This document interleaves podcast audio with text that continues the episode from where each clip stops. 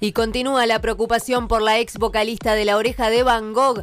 Hace pocos días Amaya Montero subió una foto en Instagram que preocupó a sus seguidores que notaron un agotamiento físico, ojeras y tristeza que no eran comunes en la cantante. El texto de la publicación decía, si la esperanza es lo último que muere y todavía no la he perdido, ¿de qué me sirve la vida? Además, como si esto fuera poco, uno de ellos le preguntó cómo estaba y la cantante de 46 años contestó destruida.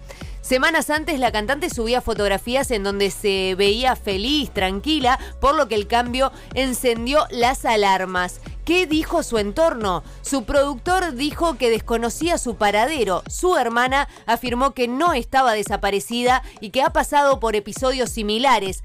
Asimismo, explicó que Amaya no estaba pasando por su mejor momento y agradeció el apoyo de los fanáticos.